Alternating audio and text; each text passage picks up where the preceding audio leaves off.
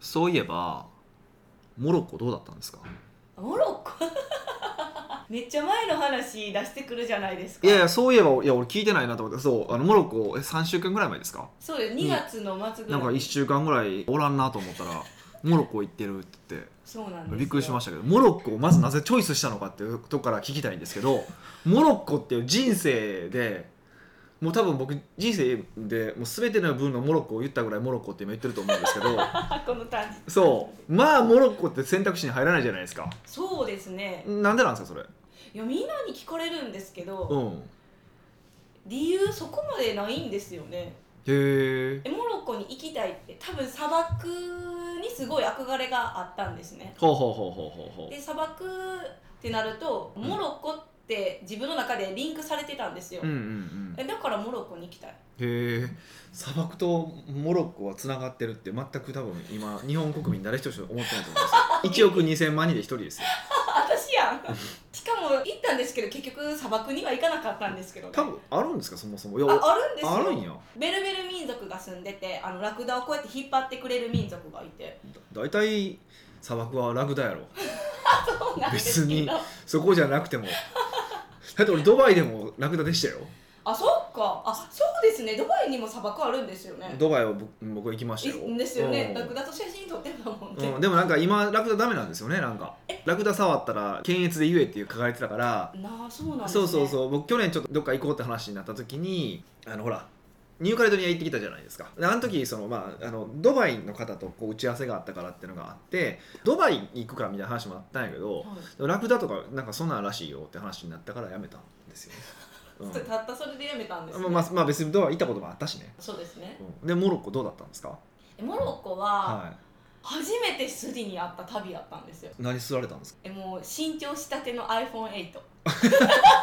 ましてあれ1週間ぐらい前でしたよね出たそう そうおうもう本当に新品の iPhone8 を、おうおううんなんていうか宿に行く時に宿がこう入り組んでいた路地の中にある民宿を選んでて民宿邸宅っていうあーものってありますよね単語でこれ邸宅はありますよその庭を囲っ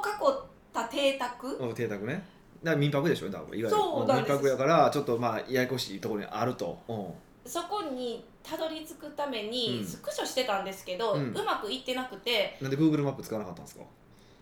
やそれが Wi-Fi Google マップ使ってたんですけど、はい、なんかよく分からなかったんですあもうおよかしくなってたとそう普段のそんなに方向音痴ってことはないですよねあそうなんですよだから自信あったんですけど、はいはいはいはい本当にそこは難しくて、うんうんうん横の路地とかもあの近いんで Google マップって正確なんか正確じゃないかあ分かたらなまいにわけわからんとこにありますよねはいはかいらもうはいあはかんわってなったらそいの、は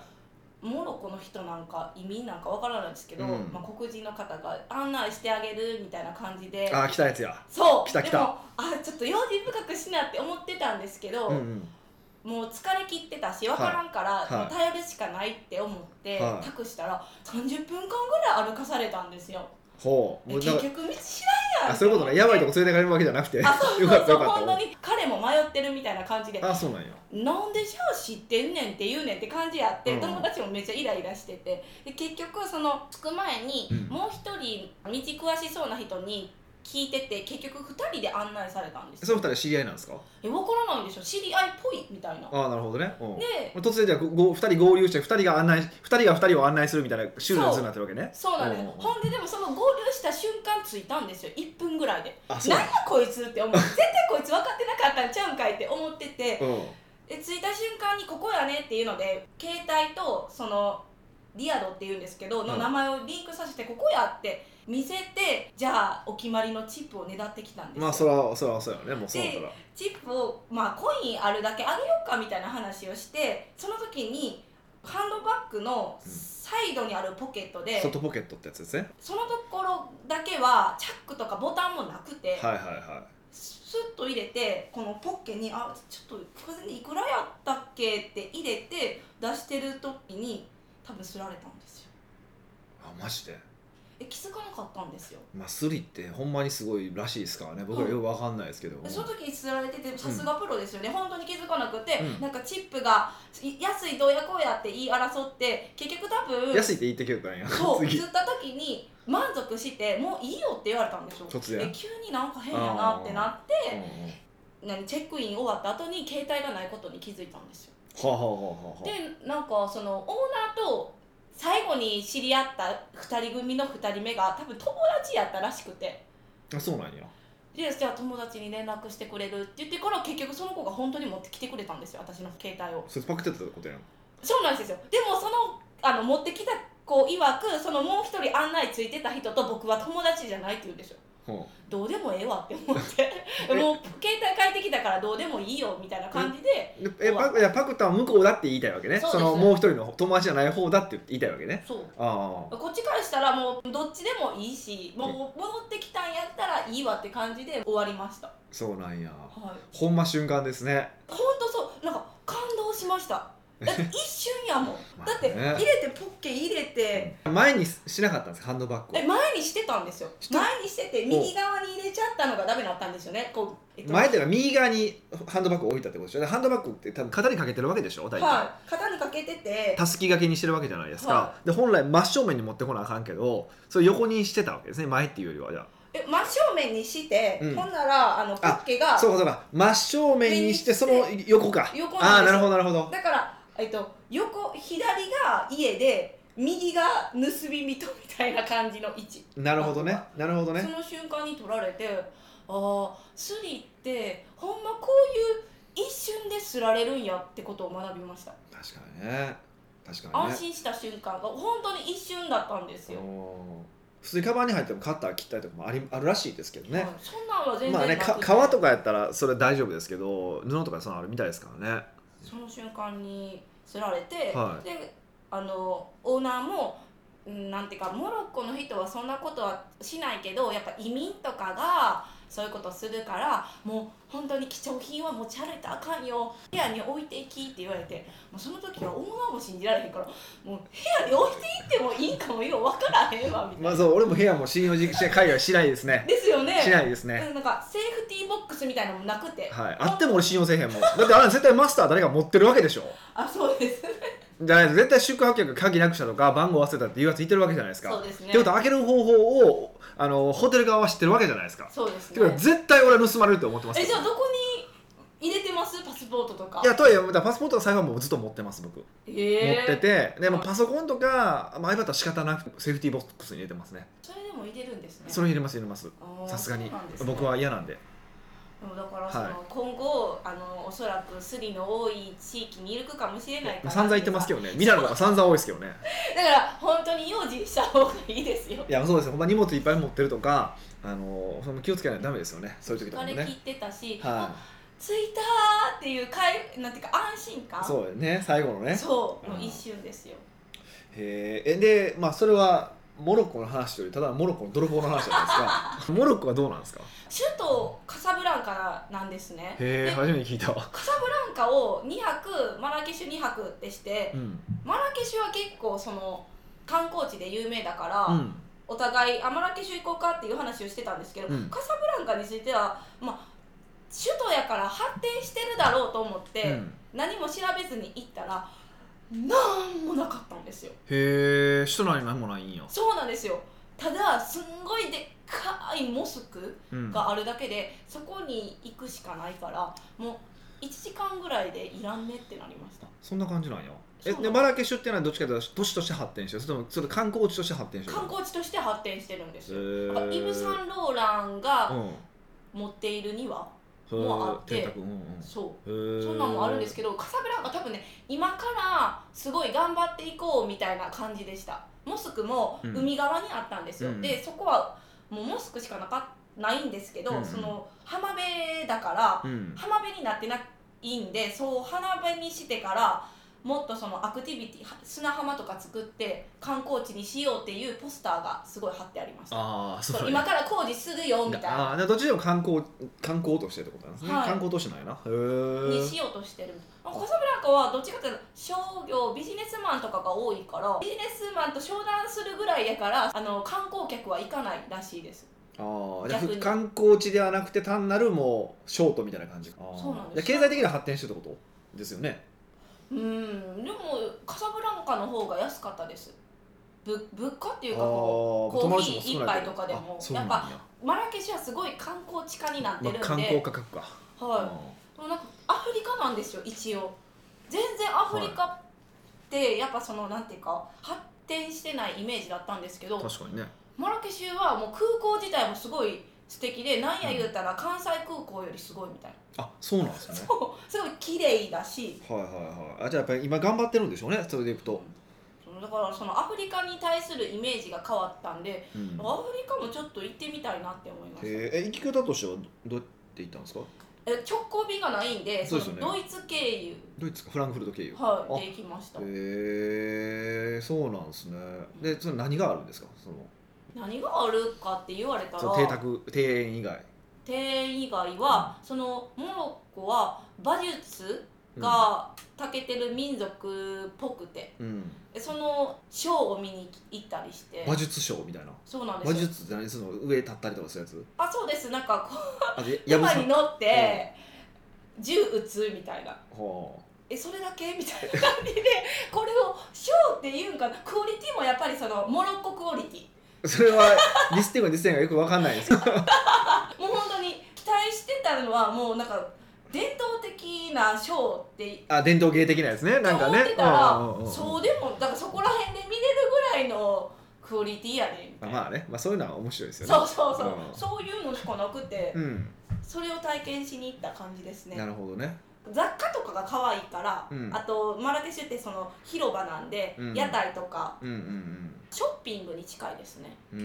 んあと一応そのセックスザ・シティのロケ地で,、でもあるんですよあモロッそコうなんのすかそのマラケシュの市場っていうところが、うーんえでもえここなんてぐらい全然アナウンスとかもこここですって普通するじゃないですか、セックスザ・シティって有名ですよね、うんヒデさんもわかるじゃないですか知ってますよなのに全然なんかもう通り過ぎてたんですよ多分向こうでは有名じゃないんじゃないですか僕らにとってはすごい有名なまあ、まあ、女子特に憧れじゃないですかあれっそうてですよで結構あの話はよく出るからあのモテたい男子は絶対見といた方がいいと思うんですけどっていうのは僕見たことないんですけどねないんかねないんですけどいやでもそうそうだから絶対話によく出てくるからでもそそっちの人は知らないんじゃないですかもしかしたなんかアピールされてなかったからなるほどねなるほどねへでもえよく見れば観光っぽい人たちが写真撮ってるなっていうのを後で気づい自分がここだって気づいて気づきましたセックスザ・シティファッションして全然してなかったですもう普通にジーパンと T シャあツかんなそこはちゃんと決めていかないとね 俺なら決めてい民く族衣装決め決めにしていくよねもう決め決めにしていくいきますけどねでも全然そのアジア人とかがいなくて中国人もいなかったんですか中国人は若干いました空いてたんや一緒に写真撮ってくださいとか言われましたどういうことアジア人が珍しすぎて少なすぎてそうセルフィーで一緒に撮ってとかでちょっと有名人それすられてるるんじゃないのいやそう いやその時は大丈夫もうなんか全部チャックあるカバンでやってたんでへそうえいう感じなんでもうなんかアジア人が珍しいんだろうなそうかなんか僕クロアチア行った時はすごい中国人が少なかったんですよへえですごく最近いろいろどこ行っても中国人いてるかそうらですよすごい少なくてすごいなと思ったんですよあのニューカレドニアもそうだったんですけどだから興味ないショッピングできないから興味ないんじゃないだからなんていうかなまだとはいえなんだかんだ言っても発展途上のところだから中国ってだからまずはベタなとこ抑えていくじゃないですかああっていうのそうそうそうそうでそこから次こう、ね、もうちょっと成熟したところに行くっていうのが基本パターンだからもうちょっと増えてくるんでしょうけどやっぱそうでいくとやっぱ面白いなへえじゃあ別にそんなにモロッコに何かあるわけではないんですねそんなにじゃあ例えば僕がちょっとモロッコ行きたいと、まあ、モロッコか他の国どっちがいいと思うって聞いた時はモロッコって答えることはなさそうですねそうですねいやちょっと面白いなって思ったのが、はいこう地域によって本当に風景が全然違うんですよ砂漠もあったりするし上の方に行ったらブルーと白しかない街みたいなああ美しい感じのそうおだからインスタ映えしそうなあったりおそのマラケシュっていうのは土が盛んじゃないですか、いはいはいだからその土色なんていうかオレンジっぽい土が盛ん土が多いってこと そうそうそうそう土が盛んって今うんって言ったけどええと思ったよ 土あ土ねそうだから粘土そのってことね多分ん粘土ってことですね多分ねそうそうそう土っていうよりは、うん、そういう色合いの建物が多いとかでそはのい地域によって全然色が変わるからそこは楽しいんですよだからどっちかって言ったら2週間ぐらいいて、うんいろんな都市に行けるんだったらすごいおすすめしますうーんけどそのショートトリップやったらうんどうかなって思いますねなるほどでね時間かかるじゃないですかもそもそもモロッコに行くの実らいやし移動も中の移動も時間かかるしね確かにねそそれうなはそうですよねだから、まあないでしょ2週間とか行くとかモロッコに行きたいって思わないでしょうんまあ、モロッコに行きたいっていうまずはないからそれと俺イタリア2週間行くなーってやっぱ思っちゃうからそうですうねんとかイタリアスペイン行くなとかいろいろその辺考えますよねやっぱヨーロッパ行くこと考えますヨもーんロねッパ行きたいですよねうんなんかアフリカはアフリカで行きたいんですけどねケニアとかどうですかんコーヒー豆いややあのケニアも何あるんですかねえ土土あのケニアのなんとか族とかマサイ族とかあそうそうそあうマサイ族ってケニアなんかな分からないアフリカですよねアフリカのそういうそういう系の民族ですよね戯れたいとあとその、うん戯れたいって動物が生に見れるやつってなんてサファリあサファリ的なそうそう生サファリを体験した天然のサファリをそうですそうですあー食われるかもしれへんけどそこをこう車でかっさらうあかっさらうじゃない逃げるみたいな、まあそうやなそれはそれでまあ楽しいかもしれないですけどね、んそういう経験しかなくないですかえもうアフリカって、そうですよね経験しに行くしかない確かにねなんか昔思ったのはあのジンバブエってあったじゃないですかはい一回崩壊したやつああそうそうなんか貨幣がもうぐちゃぐちゃになってハイパーインフレが起こってなんかもうリアカーで運ばなパン買われへんみたいないやあれはどんなもんなのかは体験しに行きたいよねみたいな話はしててはいたまたま知ってる人が元ジンバブエの、あのー大使館で働いてた人だったから、えちょっーとジンバブエ体験ツアーはしようかっていう話にはちょっとなったことはあったんですけどねえ今もそんな感じないやもう今は違いますよあーちょっともうちょっと前の当時にねまだそれそのあ感じが雰囲気が残ってるって話をしたからちょっとと興味あるわと思ったんですけどああその時期にいたら面白かったですちょっとねやっぱ体験できないじゃないですかあのいつかそういうのも起こるかもしれないし我々もねえ日だ本からは大丈夫でしょ今のところはね、はいでもまあそういうのが起こったりとかそういう危機をやっぱこう感じた方がいいかなと思ったんですけど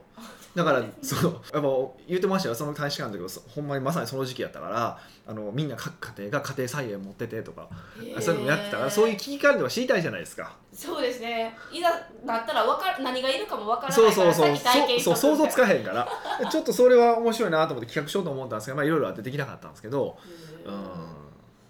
旅行がいいなって思ったのが、はやっぱり自分が常識って思ってたことが常識じゃないっていうことに本当に直面するじゃないですか、うんうんうん口で言うのはたやすいんですけど、うんやっぱ直面して感じられるものが多いからいいいな体って体感っていうねそうですんまあこれ毎毎回旅行の話は言ってそうな感じはしますけど同じ話をでもチップもあモロッコってチップあるんですよチップ制度が。でその馬術ショーを見に行った時うんうに、んそのショーの前にうんうんご飯もついてたんですよ、うんうんでそもそもそこのツアーに申し込んだ時に、うん8時から始まるって書いてたんですけど、はいはいあで8時から始まるって書いてたから7時半にその集合場所に来てくださいって言われて、うん7時半に行ったんですようんで8時から始まるから、まあ、そこで20分ぐらいかかるって事前に聞いてたから、はいはい行くじゃないですかはい時間も守って、でもそのそのツアーの待ち合わせのところから出発した時刻がもう8時過ぎてたんですよなるほどねえー、みたいなえどうなるんこれみたいなご飯こんなシャーって食べなあかんのかって思うじゃないですか、はいはい結局着いたん9時過ぎでほう9時過ぎに着いて食べたのが9時半ぐらいで食べ終わるのがってことねあ始まったたのは始まったのかずーっとまた待たされてたんですよ円卓でえじゃあ結局車も遅れてたけど会場も遅れてたってことだよねそう会場も遅れてたんですかねそれはうんうんでそのご飯食べるじゃないですか、うんうんで馬術のショーを見るのも10時過ぎてたんですよもうそんななんかこう何この時間の使い方みたいなまあルーズですからね海そ外う海外の人ってねそうなんですよ、うんでサーブしてくれるからここもそのチップを渡さなきゃいけないんかなっていう話をしてたら、うんこう円卓に一緒に座ってる人たちが準備してたからあこれこんななんかサービスもドーンで終わりやのにあげるってこっちからしたらありえないじゃないですか、うんえなんでこんなサービスでチップをあげなきゃいけないんだろうかって、うん最初思ってたんですけど、まあよう思ったら自分の国ではそんなことはありえへんけどここの人からしたらそれが普通やからあげないってことは自分の価値観を押し付けてるんかもしれへんって思ったんですよもちろんあチップに関しては変動があるんですよいいサービスだと思ったらたくさんあげるっていう文化はやっぱあるみたいであアメリカとかでも最低でもあげるのはあげなきゃいけないじゃないですか、うーんああげないとかありほんまはダメですけどねたまにムカついた時やりますけどね俺もあやああげないとかでしょあありますけどねでもででもね海外の場合はねポイントはねあれなんですよあの先にあげるんですよえ僕はどういうことですか先にちょっとチップをあげたらね態度がコロって変わるんですよへえもうもらったからそうそうもらったらでしかもちょっと多めにあげるじゃないですか、あこいつは太っ腹なやつだみたいな感じになるから今日はよろしくねみたいな感じで渡すじゃないですか突然態度変わるんですよでね特にあいつらあいつらって言ってきておかしいけど 彼らってで自分が得やったらいいわけじゃないですかでお店が得か損かが全然考えないんですよで前あったそれこそ僕韓国で韓国もチップの文化ないじゃないですかはいあの時も僕おばちゃんにチップ渡したんですよならへあの突然なんか全然違う裏メニューがいっぱい出てきましたからねえ とか、これはサービスだって言ってめっちゃなんかケジャンがめっちゃ増えたりとかしててこれ店店は損してるけ どあー自分は嬉しかったからもうここによくしようと思って、そうそうそうしてくれるんですよへえでこれは外国人はすごく分かりやすくてもうそれですごく動くからもう逆に僕はそのマネーパワーを使いますよそうですねってことも一つの手ですまあ自分もされたら嬉しいですもんねそう一つの手としてそういうのもテクニックとしてはねいや知らなかったですもう最後にそのだってその合計金額のいくらかっていうのが相場じゃないあですそかうそうそうそうそうそうだからそれでいいって思ってまあしたいいんですよでも先にちょっとだけ渡すことするだけで全然違うえじゃあ終わった後もちょっとやっぱま私あ、まあ、じゃあそれは普通に載せますけどえかっこよすぎでしょそんないいやだからそれはもう特別扱いしてほしい時だけですよ普段はしないですよあのしないですけどなんかそういう時とかちょっとこいつムカつくなっていう時に逆に私は態度急変するから面白いんですよ。へえんかちょっとあの富裕層の遊び方みたえい違う違う違うそんななんか何千円とかあげるわけじゃないしね数百円じゃないですか。なあでも多分数百円でそこまで気持ちよいサービスを受けれるなら払いたいですねそうそうそうでしょうでしょ、んうん、って考えたらいいかなと思ってて、まあ、そういう考え方じゃなかったですねまずうんうんまあ、で今後ねそういうのも参考にしていただけるとあの海外で楽しく過ごせるんじゃないかなというふうに思いますよ。北岡秀樹の奥越えポッドキャスト奥越えポッドキャストは仕事だけじゃない人生を味わい尽くしたい社長を応援しますどうも北岡です。えミカです はいそんな感じなんですねええたまにはそういうのもなんかちょっと変えていかないとねやっぱりね。あええあ少しずつマンネリ化ってことチでェすねンチェンジしないといけないですよ本当。は今日ニックネーム、いはい動物占いは小鹿さんからですはい。えヒデさんは動物占いちなみに何なんですいかやそもそも小鹿って動物占いあるんですかねえ嘘ないんですいかや分からへんけど分かんないですよえいやいやだって普通だって鹿とかってでしょ小鹿ってなんて子供なんですかいや分からへんあけれ小じ小鹿の特性があるっぽいですよ絶対あああるりんだますありますどあるんか私も小鹿かなな意味が分かんないですけど僕僕僕は狼です狼です狼狼ですはいそうですね一匹狼ってことでしょあそういうことかあそうじゃないですか僕全然一匹狼じゃないですよこんなに仲間に支えられてるのにえー、無理じゃないですか集団生活とか無理でやっぱ動物なら当たってるかもしれないです ね今も いやいやそこだけやんそこだけ やヒデさんを見て感じるものん、はい、でその動物なので小鹿さんは今回初めて質問させていただくのあでりがとうございますドキドキしながらこの文章を書いておりますなるほど北岡さんは常々本当に自分が気持ちいいと思うことは何なのか自分によく問えよとおっしゃられています、はいそうですねえー翻ってあ翻って翻って私自身が気持ちいいことを素直に考えてみたところうんいろいろ出てきましたが根源にあるのは人から認められたいということでしたうんしかし私自身やっていることがコロコロ変わっているという過去もあり他の人に依存する欲求を追いかけた時また他人に流されてしまいブレてしまうのではないかと不安になりますうん北岡さんも以前ポッドキャストで承認に対する欲求はあるとおっしゃられていたと思うのですが、うんそれでいてなぜ他人に流れないのかうん北岡さんなりの承認欲求との付き合い方を教えていただければ幸いですよろしくお願いしますなるほどねまあ、承認欲求はでも誰でもありますからねまずそもそも、も認められたいっていうのは絶対あるわけで、はいまあ、それが異常に強いかどうかは別の話として僕は多分異常に強いタイプだと思うんですけど強いんですか僕承認欲求強くないですか強い弱いであったらは弱いって今思ってましたいあそうなんですねなんでやっぱりそれは人からどう思われてるか気にしないからってことですあかそうですそうですなんか限られた人だけに認められたらいいって思ってると思ってるからはいそれって範囲が狭いじゃないですかはいはいはいだから強くないあそういう意味がだから僕確かに僕は一般大衆みんなに認められたいとは思ったこともないしはい多分そそれが多分この方のおっしゃってることに多分答えになると思うんですけどなんていうかなあの天才のことってバカには分からないじゃないですか天才のことがバカには分からない思ってること天天才が考えてることってバカには分からないわけでしょそうですよ、後で分かることはあったとしてもはい、解説必要ですよそうそう解説とかしてもらって初めて分かるわけじゃないですかはいでまあ僕は全然天才だとは思わないけど少なくともともバカとも違うとは思ってるからはいバカな一般大衆に認められたいとはひひさらさら思わなくてあー自分がいいな素敵だなって思う人に認められればいいって思ってるところはすごくありますよねうーんそれはやっぱりヒデさんは自分に自信あるからかなって思ってしまうんですけえどどういうことですかそれはなんだろ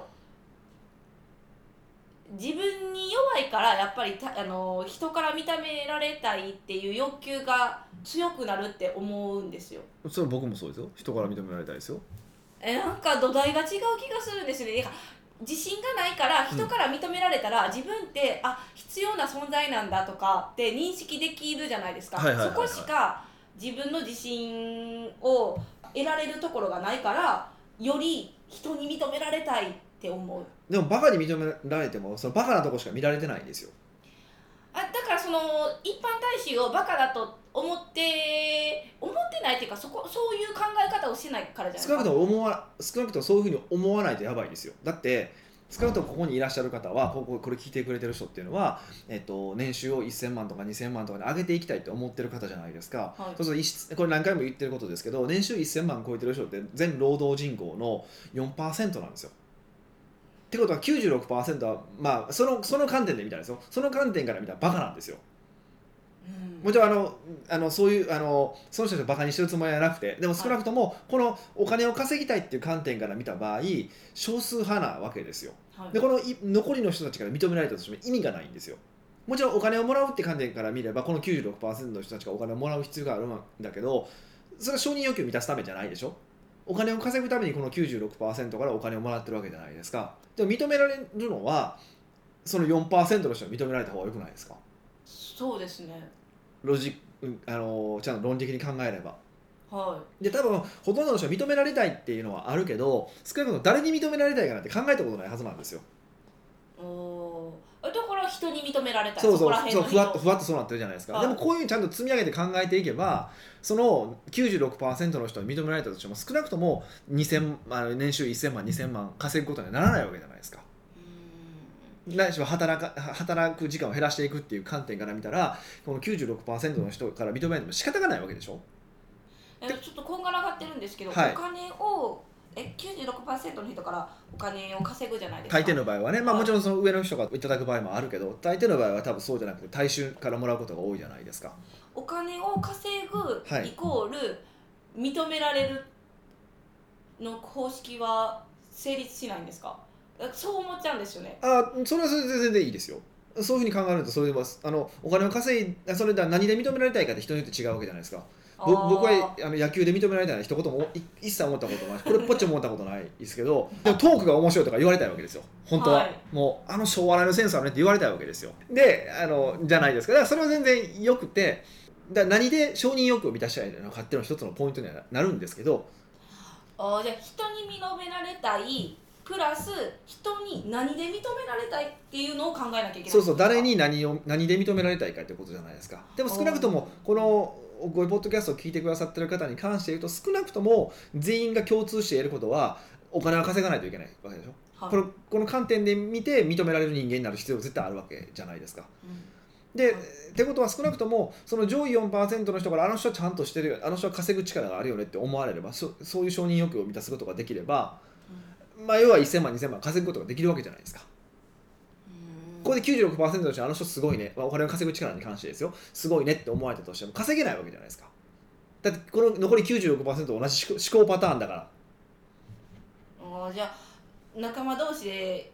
うん分かってる分かってるって慰め合ってるみたいまなあそんな感じにななるじゃないですかだから下々のものに下々のものの観点で褒められたとしても上の人からするとそこを褒められてそそ意味がないわけじゃないですか、うんうんそうですねう、そうっていうふうに考えた場合誰に何で認められたいかを考えていくとはいよくて、あのー全員に認められようと思うのは無理だっていうことですよねまずその目的を考えたとしてもうん4%の人に認められた方がいいっていうことで進んでますよね今は僕はそういうふうに思ってます少なくともそれも別に4%の人に認められようが96%の人に認められようがどっちでもいいんですかもうどっちでもいいと思いますただ稼ぐっていう観点で見た場合僕はあくまでもやっぱ経営コンサルタントなので稼ぐのは第一条件じゃないですか、まあ、稼ぐとあと働く時間を減らすのは僕の、まあ、重要な要件だとするとほとんどの労働者ってめちゃくちゃ働いて大して、まあ、あの1000万稼げなくてっていう人たちばっかりじゃないですかはいえサラリーマンやもんサラリーマンやからねでも普通じゃ、まあ、それ全然いいんですよでもそれがあの僕らはそれが嫌だねっていうグループに属してるわけでしょもっと稼ぎたいしもっと働く時間を減らしたいしっていうグループに属してるわけだからそこでうまくいってる人たちに認めてもらえなければ認めてもらえるような動きができなければそうはなれないわけじゃないですかうんなのでそれは承認されるってことでしょっていう意味合いで言ってるんであくまでも僕のその、まあ、あくまでこここではお金と時間の観点で言ってるからもうその96%のそその人たちは下だっていう言い方をして、まあ、バカだってあえて言い方してますけど別にそれをあのダメだって言ってるわけじゃななくてそれはそういう価値観があってその価値観の世界で生きるのもいいわけじゃないですか。でそれ全然どいいんですけど少なくともこの僕のポッドキャスト聞いてる人に関して言うと、そこじゃないでしょって話だからちゃんと稼がないといけないしちゃんと働く時間減らさないといけないしってことじゃないですかじゃあ4%の人にやっぱりより認められてる行動をした方がいいってことですよねそうそうそうそうっていうふうに見ればあのな他人に流れないっていうのはもうまさにそういうことでだから全然僕上の人に言われたらなんぼでも流れますよふわふわふわふわ流れますよいろいろあこうした方がいいよっていうあそうですねふわーって流れますよ僕は結構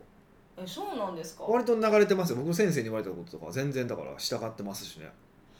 え従ってその教えを継続するんですかもちろん成果が出るか出ないかあの検討検証は検証はし検証してもちろんだってその人に合う合わないはあるわけじゃないですかやり方とかですかあるからねはあいるから、うんあとりあえず言われたことはやってみるなんとりあえずやってみるとやってみようと思ってますねだからこの承認欲求の話でいくと他人に流れる流れないでいくと少なくとも僕はそのおことお金に関して言うとその下々のお金を稼げない人たちの言うことは聞くつもりはないしうんそれは何でも全部そうでそサックスが上手い人にサックスのことを習いたいわけだしうん全部そうじゃないですかはいそれぞれ絶対トップクラスと下のそのその他大勢はバカがいてるわけじゃないですかこれどのレイヤーでも野球でもサッカーでもピラミッドですねそうそうお金でも何でもピラミッドはあるわけで自分はどのピラミッドで上の人に承認されるかって考えた方がいいわけじゃないですかなんかその自分が好きな人とか認めてほしい人って私だったらヒデさんもいれば友達もいるじゃないですか、はいでも友達ってその4%に入ってないじゃないですか、そういうのはそれもありなんですかでも結果として4%で認められて多分稼ぐとかそういう結果を得た時にこの人たちもすごいって認め始めるわけじゃないですかこの下の人たちでそのやってるプロセスに関しては気づけないわけですよ見えないからですかうーん見えないし自分たちと価値観と違うわけだから例えばスティーブ・ジョブズって多分一緒に働いたら頭おかしい人じゃないですかでも結果として iPhone とかを作って結果出してるからあの人すごい天才ってことになってるわけじゃないですかうんでもそのプロセスだけ聞いてたら本とか見たらもうどう考えてももうあの人喋りたくないですよ ねああっちより振り回されそうでてすね情緒不安定そう情緒不安定とかじゃないすですかってことは結果を見たらすごいって分かるわけだからだからイチローとかでもそうじゃないですかあんな変な打ち方しやがってって言われてそれそれまでじゃないですかでもけそれで結果を出してるからだ叩出したえかられるら僕らみたいな下々の人間でも野球わからん僕らみたいなバカでもわあの人すごいなって分かるわけでしょ最終的にこの残りの96%に認められるのは結果しかないんですようんプロセスでで承認を得ると思う得ようと思ったらそれはもう上の人に承認してもらうしかないですからあじゃあ逆に言ったら4%の人たちはそのプロセスをちゃんと見てくれてるんですかいやいやプロセスを説明しないといけないですよもちろんで説明しても多分96%じゃ分からないんですよそうそうっはあていうふうに考えるとあのいいんじゃないかなっていうふうに思いますようんはい、誰に何を認められたのかっていう観点から見ていいけばで最終的に多くの人に認めてもらうには結果しかないっていう、 96%、ねはいはい、その誰に何を認められないかっていうのははいこう動物占い小鹿さんみたいにうん、コロコロ変わるもんなんですか変わってもいいもんなんですかこれだからこの方がおっしゃってるのは要はその人が言ったことでどんどん変わっていくって話をしてるわけじゃないですか、はでそれはだから96%の言ってることをでコロコロ変わった意味がないですよねでも自分よりすごいなと思う人とかに言われてそれ変わるのは悪くなくないですかい、はたから見たらあこの人ブレてるなって言われる光景でもありえるなとは思うんですけブどレたらダメなんですか人間なんかブレてますようーんむしろっブレない人間なんていないですからねて言うんですけど、はい私から見たらヒデさんはブレてだからヒデさんを例にすると、はいヒデさんはブレてないんですようんでも、ビヒデさんはヒデさん自分のことをいやブレブレって言うじゃないですか、はいこの見え方は何の誤差なんですか、えっとブレる大きさの差ですうん例えば、えっとまあ、横に中心横にまっすぐ直線引くとするじゃないですか長くね今空間に多分引いてもらったら分かると思うんですでこの中心が自分のあの一番コアとなる線だって考えてほしいんですねでもこの時にずっとこのまっすぐ横の線引くように自分の行動がずれない自分の考え方がずれないってことはありえなくてほとんどの場合はあの心臓の動きでピッピッピッってこう上下にこう変動してるはずなんですよ波打ってるはずなんですよその線を中心にして上下に変動してるはずなんですよはいこれがブレない人ってのはどういうことかっていうとこの波が小さい人なんですようーんでブレてる人って何かってその波が大きい人なんですよでブレてるでもどんな人もブレててそのブレてるのは必ず何か中心の線があってそこからブレてるはずなんですようーんそのブレが例えば上下で、えっと、プラス5マイナス5ぐらいでブレてる人と、えっと、プラス20マイナス20でブレてる人だったら当然前者の方がブレてないように見えるわけでしょそうですね大丈夫それだけの話ですじゃあブレ幅をどうやったらその狭ませられるんですか徐々に縮めていくしかないです要はあ20ブレてしまったって気づくからじゃあ次は19までで頑張ろうっていうふうにやっていって徐々に縮めていくしかないですよね基本的にはでブレてることに気づいた時にあブレてるブレてるっていうことにを認識するってことですねこれを繰り返していくとだんだんブレがち幅は小さくなりますよねうーんシンプルにそれだけの話だと思いますだからだんだんなんだか初めは体重計であの針の体重計あるじゃないですかはいあのよく旅館とかであるやつあれで見たら65キロだって表示されたとするじゃないですかはいでもデジタルの時計でもうあの0.00まで測れるやつ小数点 2, 2桁、まあ、以下2桁まで測れるものだったら64.53かもしれないじゃないですか。はい65.00でもありえるってことですよねあのまあありえるけどもでも43とかにもありえるわけでしょ。っていうことは何が言いたいのかっていうと体重を測るっていう観点から見た場合にその針のやつよりもデジタルで測った方がより精密に測れるわけでしょ。でこれがそのブレの話も全く同じことで大きくブレてる人っていうのは体重計でいうとその針の体重計の人なんですよ。でこれがだんだんだんだんブレてるなブレてるなって気づいてきたらだんだんそのメモリが細かくなっていってデジタルみたいなメモリになっていくわけですよ。でこれがもっとともっと精密な人になってくるとこのブレにもっと気づけるような人になっていくと小数以下0.000001まで気づけるようになったりとかしていくわけですよ。これも意識の問題でブレてるってことに気づこう気づこうってしていけばだんだんメモリは小さくなっていくんですよ。なるほどまあ、でもそれだけの話ですね。でももう0.0000001って僕らからしたらもう変わ変化ないじゃないですか。そうです全然もうほぼゼロじゃないですか。はいでもその体重計を持ってる人からすればうーわってなるじゃないですか。ブレたブレたって分かるわけでしょ。っはいていう話なんですよ。そうですねはい。すっきりしましたでした。ははい。 なので動物占いは小鹿さんはもしかして今針の体重計かもしれないからブレてるかもしれないっていうのを意識意図的に意識してデジタルの体重計を持とうっていうこまとあ、で、まあ、徐々に徐々にね、デジタルの体重計に変わっていこうっていうことですよね。変わっていこうだから、実際、ねこの方はブレてるってことで気づいてるわけじゃないですか。はいってことは、まず一個進んでるんですよ。で、これはもう繰り返していくしかなくて、い早く、あ、ブレた、次、ブレた、次、ブレた、ブレブレた、次って、これを回数繰り返、早く繰り返したほ人のほほど、早くあのデジタルに変わっていくから、うーんで気づけるってことがまず第一歩そうそう、どんどん気づこうとしてていくってことですよね。これが重要ですよるね。うんであとやっぱりそのコロコロ別に変わってもいいっていうことも前提に置いとった方がいいですよねだって人は変わるもんだから変わらないもんだっていう前提がおかしいんですよもうねなんかそうやって言われるんですけどそう思っちゃうんですよ何なんあですかねおもちゃおもちゃでもなんていうかなあの優れた人ってブレてないように見えるわけじゃないですかそうですはこれ逆に言うとね逆に言うとですよ逆に言うと優れた人ってそんなたくさんいないわけでしょいあーまたその少数派なんや少数派でしょってことは逆に言うとはいだってみんながブレてなかったらすそれ優れた人って言われないわけじゃないですか。ってことはあの少なくとも初めから優れた人はいないわけでそ普通はブレるよねって話じゃないですか。うーんはい、日々日々更新ですねそうそうもうそれしかないですよもう地味な話なんですけどおもんない本当話そうですねいや結局結局ねだから経営とか全部そうですよあのもちろんバンって売り上げ上がるような話とかもするけどでもそれで上がる話ってやっぱ目の前の売り上げだけなんで長く継続して稼ぎ続けよう利益を上げ続けようと思ったらもういかに毎日地味なことをするかだけなんですようーでん僕も派手に前で喋ってるけどその前には地味に何喋ろうか考えてるんですよそうですねそういうことですよ本当なるほど。奥越えポッドキャストではいろんなご質問をお待ちしております。質問を採用された方には素敵なプレゼントを差し上げておりますので、質問フォームよりいっぱいお問い合わせください。はいそれではまた来週お会いしましょう